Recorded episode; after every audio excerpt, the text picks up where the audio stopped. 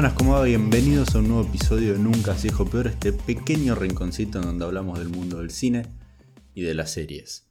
Hoy vamos a estar haciendo un resumen de noticias a el 28 del 6 del 2020. Vamos a estar comentando, como siempre hacemos, dividiendo en dos partes, en dos secciones, las noticias de de esta última semana con respecto al mundo de las series y luego culminamos con el mundo de las películas.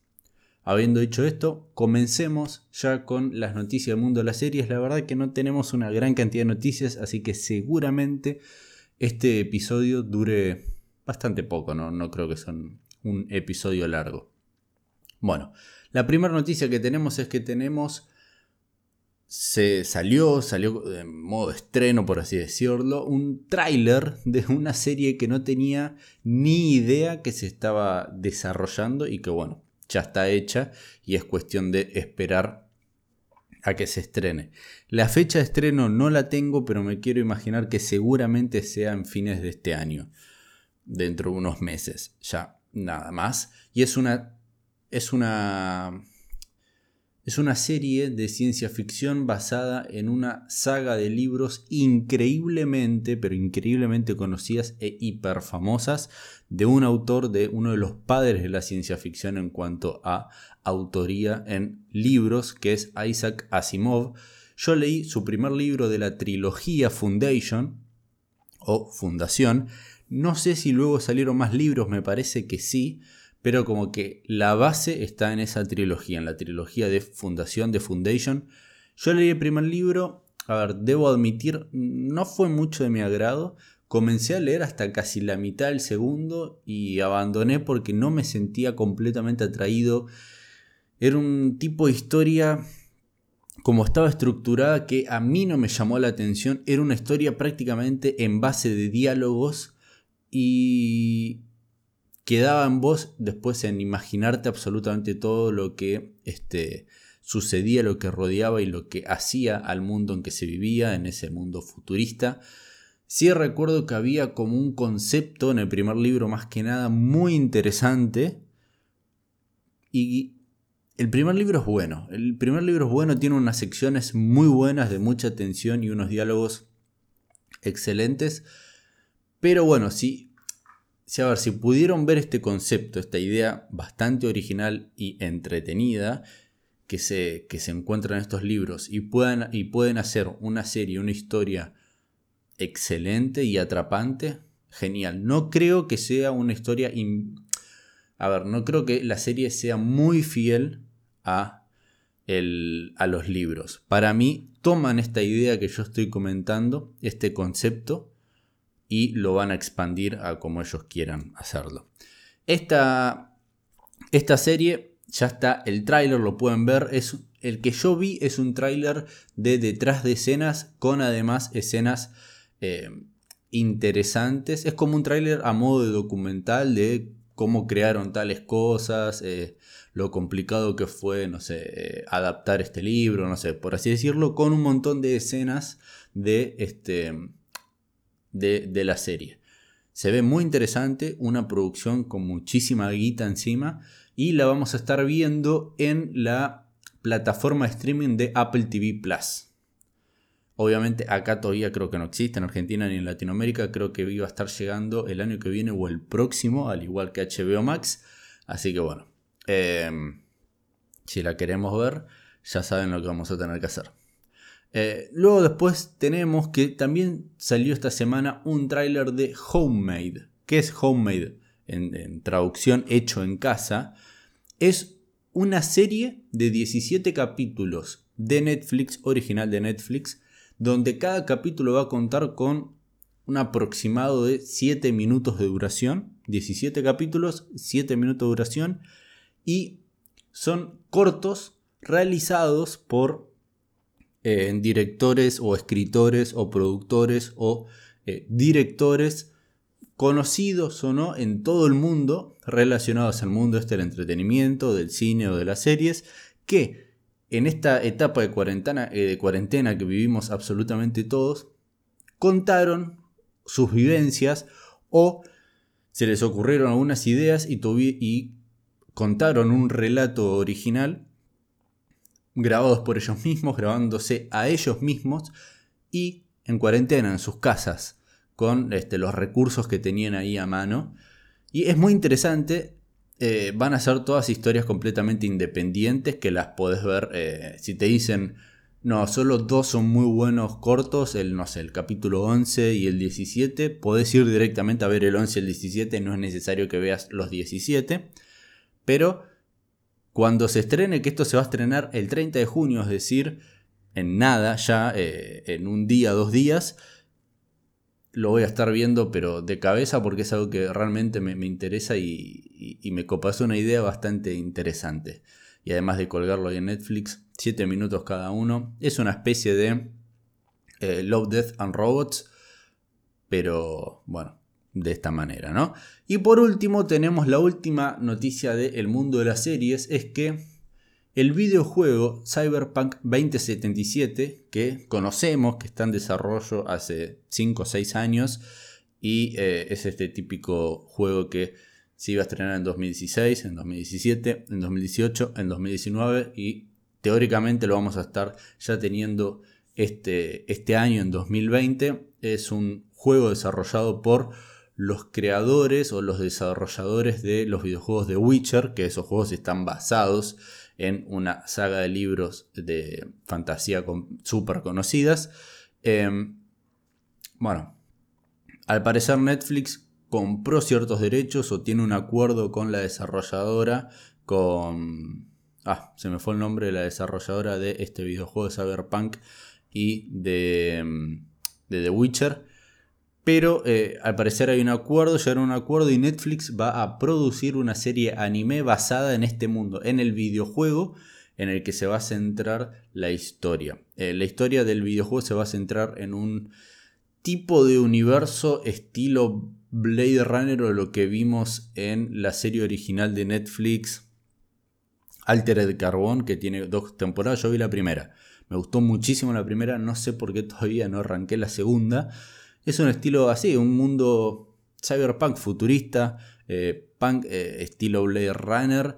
Y puede ser muy interesante esta serie de anime. Así que muy buena noticia ella. Entonces, así es como terminamos con todas las noticias del mundo de las series. Pasemos a las noticias del mundo de las películas.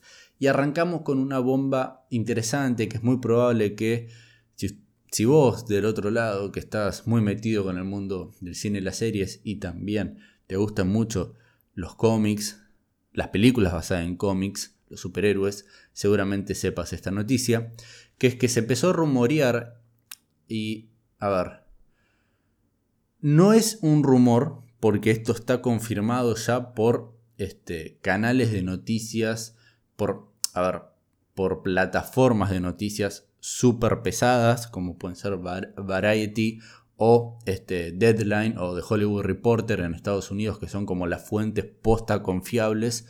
Bueno, el rumor y la noticia es que Warner está en charlas, está en negociaciones con Michael Keaton para que vuelva a interpretar al Batman del el Batman de Michael Keaton, de Tim Burton, del el 89 y 92, creo, ¿no? Con Batman y Batman Returns. Em, es una noticia impresionante. Esto es una noticia increíble que no me voy a meter de lleno con esto porque se podría hasta hacer un, un video completo de 20 minutos de la repercusión que tiene esta noticia, lo que puede llegar a y lo que significa lo que puede llegar a significar. Pero si les gustaría, si les gustaría saber mi opinión con respecto a esto, háganmelo saber y puedo hacer un video, un episodio, un podcast este, hablando absolutamente de eso y de lo que yo creo que esto puede llegar a significar para mí, para mí. Esto ya es oficial, para mí Michael Keaton va a estar de, eh, dentro de este, de, la película de Flashpoint. ¿Por qué? Porque esto no lo había dicho. Él volvería a interpretar a, esta, a Batman, del Batman de Tim Burton, en la película de Flashpoint, la que va a dirigir el argentino Andy Muschietti, que dirigió It parte 1 e It parte 2, como también la película creo que se llama Mam o Mamá, este, con Jessica Chastain. Es una película de terror conocida, que yo no la vi todavía, pero me hablaron cosas interesantes de ella. Bueno, Flashpoint muestra un universo alternativo, una línea temporal alternativa al, Flash volver al pasado para impedir una tragedia. Él impide esta tragedia y eso causa unas repercusiones atroces modificando... es volver al futuro con Flash, ¿no? Y modificando todo el universo de DC como conocemos nosotros. Al parecer, no sé si va a ser ya una una historia la que esté desarrollando Andy Muschietti en este, contar simplemente volver al pasado y modificar para que luego el presente que nosotros conocemos sea uno completamente distinto, distinto sino que quizás lo que Flash termina haciendo, si bien vuelve al pasado, abre como una, un portal o una puerta a distintos al multiverso, al multiverso DC, en donde, por ejemplo, vamos a tener a Michael Keaton y que para mí va a tener este, un peso importante en la película. Para mí esto ya es oficial. Warner ya saben que van a contar con Keaton para la película y ya lo tienen en cuenta en el guion que ya deben de haber realizado hace ya un par de meses sobre Flashpoint. Eh, para mí son serán un par de semanas, uno o dos meses para que ya estos portales de noticias eh, confirmen de que Michael Keaton va a volver ya como Batman. Bueno, pasemos a otra noticia. Acá tenemos noticias de trailers, trailers, trailers, trailers, que hubo muchísimos esta semana. Podemos comenzar con el trailer de Ava o Ava, protagonizado por Jessica Chastain y Colin Farrell. Es un tráiler que directamente cuenta absolutamente toda la película, así que, a ver, es como una especie de Atomic Blonde, eh, una especie de John Wick este, con Jessica Chastain, como algún... es una espía y que luego es traicionada y tiene que traicionar a su organización e ir por su organización. Es una historia que ya la conocemos un montón. Pero el trailer se veía interesante, había, se veía eh, unos visuales copados, unas coreografías de pelea interesantes. No vean el tráiler, aunque sea, o si no vean la mitad, pero córtenlo. O sea, si, si ya les atrapó, bueno, esperen que se estrene la película porque no sigan viendo el tráiler porque cuenta, pero todo, ¿eh?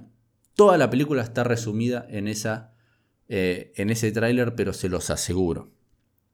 Este, esta película está dirigida por el director de La chica del tren, una película que yo no vi, pero eh, sé que es bastante conocida y es la más conocida de este director. Teóricamente esta película se estaría estrenando el 25 de septiembre en cines.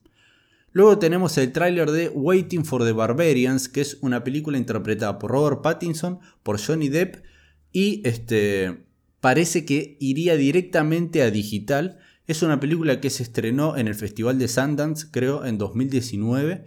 Tiene unas reviews luego de ese estreno en el festival buenas, no es que son majestuosas y hablan de una obra maestra. El tráiler el a mí me interesó bastante, parece una historia épica y me, extraña que vaya directo a digital y que no esperen a, estrenarlas, eh, eh, estrenarla en los cines para tener quizás, por, lo que aparenta la película, un peso en los Oscars. Si es que va directamente a digital, es muy probable que ya sepan de que no es la gran cosa. Pero a mí el tráiler me gustó y por los actores seguramente la voy a estar viendo, pero más que seguro. Y así pasemos, pasamos a otro tráiler que se estrenó en esta, en esta semana, que es una nueva... A ver, creo que este tráiler y esta película de la que vamos a estar hablando ahora comienza una nueva etapa en el universo DC de películas animadas que culminó con este, Justice League Dark Apocalypse War, que es una película que hice una crítica ya hace varias semanas. Y es una película, una película que a mí me gustó bastante y un universo lleno de películas que a mí me gustan mucho. Esta de la que vamos a estar hablando ahora, que es un tráiler que ya ha habido otros trailers durante varios meses atrás, Pero este tráiler para mí es el mejor de todos. Es de Superman Man of Tomorrow. Presenta y es como una especie de reboot en, como bien dije, en el universo animado de películas de DC, con una animación bastante distinta a lo que estábamos acostumbrados y es una historia nueva, una historia de comienzo, de origen de Superman, otra vez sí, pero completamente, eh, completamente original, eh, distinta a las que quizás ya conocemos. Obviamente hay ciertas cosas que siempre van a ser exactamente iguales, pero este, se ve muy interesante esta película, como todas las, eh, las películas animadas de DC, va a ir directamente a digital y la vamos a poder ver ya a partir del 23 de agosto de este año. El tráiler, véanlo, si son fans de esas películas, está muy bueno, a mí me gustó. Luego tenemos otro tráiler, creo que ya no sé si el tráiler final o algo, eh, porque ya hemos tenido varios trailers también de esta película de The Kingsman. No Kingsman, sino The Kingsman, que es una precuela a este universo de Kingsman, que tiene una primera película fantástica que a mí me encanta. La segunda no me desagradó como muchos críticos y muchos y eh, nos hicieron quizás creer a todos nosotros quienes no habíamos visto la película de que era una basura. A mí me gustó, había muchas cosas ya demasiadas flasheras y quizás ya sin sentido, pero no me parece una mala película. Eh, está buena la segunda. Y esta, esta es una precuela, creo que estaba... Eh, nos situamos en la creación de los Kingsman y eh, creo que era dentro de la Primera Guerra Mundial, donde está situada la, historia y tiene toda mi atención. Esta película tiene toda mi atención, la voy a ver de cabeza porque los trailers la verdad están muy buenos y, atrapan, o sea, realmente están muy buenos y van a hacer y hacen que vaya a ver esta película. Eh, teóricamente se va a estar estrenando el 17 y 19 de septiembre, no me acuerdo muy bien, pero bueno, eh, esto es teóricamente, ¿no? sinceramente no sabemos muy bien cuándo todas las películas van a poder ser estrenadas en las salas de cine y cuándo las, las salas de cine perdón, van a abrir la realidad que en Estados Unidos parece que todas las compañías de como acá puede llegar a ser Hoyts, Cinemark, Village Cines, etc., Showcase, están a punto de quebrar, pero de morir, morir. Allá creo que es eh, Cinemark también, AMC Theaters y eh, había una más como súper importante. Y que si se sigue eh, retrasando esto en Estados Unidos, porque teóricamente el primero de abril iba, ya, ya iban a abrir en Estados Unidos, parecía que venía todo perfecto, pero parece que está volviendo a ver eh, un pico atroz en cuanto a las enfermedades con respecto al coronavirus y parece que van a volver atrás todo o van a, van a pausar todo lo que quizás iban a volver a reabrir.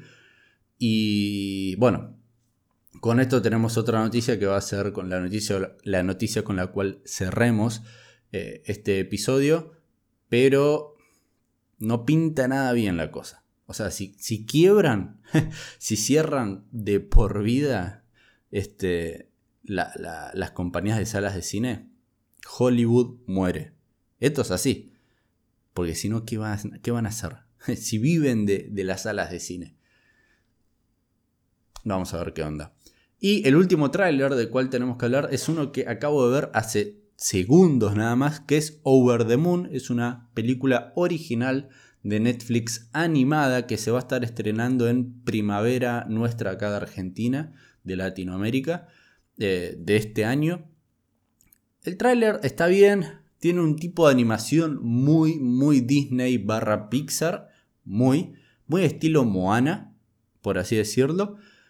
La historia ya la vimos un montón de veces, una nena, bueno, acá es una nena que cree en una historia que sus padres siempre le contaron como una especie de leyenda de que eh, hay una princesa que se encuentra en la luna esperando no me acuerdo qué y ella ya de adolescente más o menos, de una nena de 12 años, sigue creyendo que esto es verdad y decide construir un cohete y viajar a la Luna para corroborar y comprobar y confirmar que esto es verdad.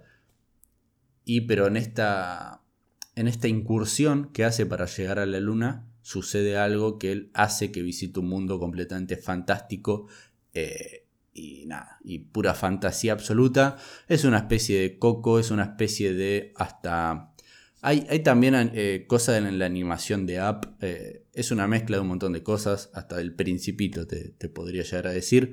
Em, se ve interesante, se ve interesante, quizás también uno de los pesos pesados de Netflix de cara a los Oscars, más que nada en cuanto a películas de animación, que entrarían en esa categoría justamente. Como bien dije, vean el tráiler, dura 3 minutos, es bastante largo, eh, pero se ve interesante, la verdad. Eh, seguramente la vea. Y por último, es así como llegamos ya a la última noticia de este episodio, que es que Tenet, ¿qué pasa? ¿Qué pasa con Tenet? La nueva película y la última película de Christopher Nolan, que teóricamente se iba a estar estrenando el 17 de julio, si mal no recuerdo, era su fecha de estreno oficial, su primer fecha de estreno que tenía para este año, que dije hace minutos nada más. Parece que la cosa en Estados Unidos está empeorando, parece que no van a abrir las salas de cine en el primero de julio. La idea, y esto es algo que ya había comentado en el episodio anterior, es que ya Tenet fue retrasada para eh, fines de julio. Es decir, del 17 de julio se movió a fines de julio. ¿sí? Lo que iban a hacer es que esa fecha de estreno, el del 17 de julio, que antes estaba pautada para Tenet, iban a reestrenar el origen. ¿Por qué quieren hacer esto? Iban a empezar a estrenar y mostrar en las salas de cine una vez que abran durante dos, tres semanas películas ya conocidas, viejas, que ya hemos visto, simplemente como para que de a poco eh, nosotros, la, audiencia, de a poco vayamos a... Eh, retomemos ese bichito de ir y encerrarnos en una sala de cine a ver una película. Entonces iban a estrenar eh, El Señor de los Anillos, eh, las cuatro películas de los Vengadores, Avatar, bueno, acá El Origen el 17 de julio, como para que nosotros volvamos, nos sintamos algo cómodos, recordemos lo que era ir a ver una película de cine y luego ahí, luego esas dos, tres semanas de películas ya conocidas y con la audiencia de a poco retomando eh, esta quizás naturalidad que antes teníamos, meternos los estrenos fuertes y que vuelvan a estallar, entre comillas, lo sí, las salas de cine, porque es algo que no va a ocurrir como antes pasaba. Em, y encima al 30-25% de capacidad en cada sala, eh, esto iba a ser una realidad, así es lo que se pensaba en Estados Unidos. Bueno, ya están viendo que la cosa sigue estando negra y volvieron a retrasar a Tenet para mediados de agosto Así que es una desgracia. Igualmente nosotros acá en Argentina, y más que nada los que estamos en Buenos Aires, eh, igualmente si no se estrena algo en Buenos Aires, no, creo que se estrene en el resto de Argentina. No sé, no lo creo. Pero eh, si, si, en Estados Unidos, esto es algo que ya había, ya había leído y quería comentar en alguno de estos episodios de noticias, Sí, a ver, acá se, va a volver a, se van a volver a reabrir las salas de cine cuando comiencen a, estrenarse los pesos pesados que Hollywood quiera que se estrenen en Estados Unidos y en el resto del mundo. Y en, a ver, en países que, que son importantes y que llevan un nivel de audiencia grosso. Argentina no, no presenta una recaudación importante para Estados Unidos, para los estudios de Estados Unidos eh, en cuanto a plata, ¿no? Así que nosotros, hasta que no se solucione la cosa en Estados Unidos y allá se empiecen a estrenar todas las películas como Tenet, como Wonder Woman, como 007, como Dune, como todas otras películas que están retrasando y retrasando constantemente su estreno, Mulan, eh, Black Widow, hasta que allá no se estrenen, acá es imposible que las salas de cine vuelvan a abrir, porque si abren, ¿qué, qué van a tener? ¿Qué van a tener para mostrarnos? Nada.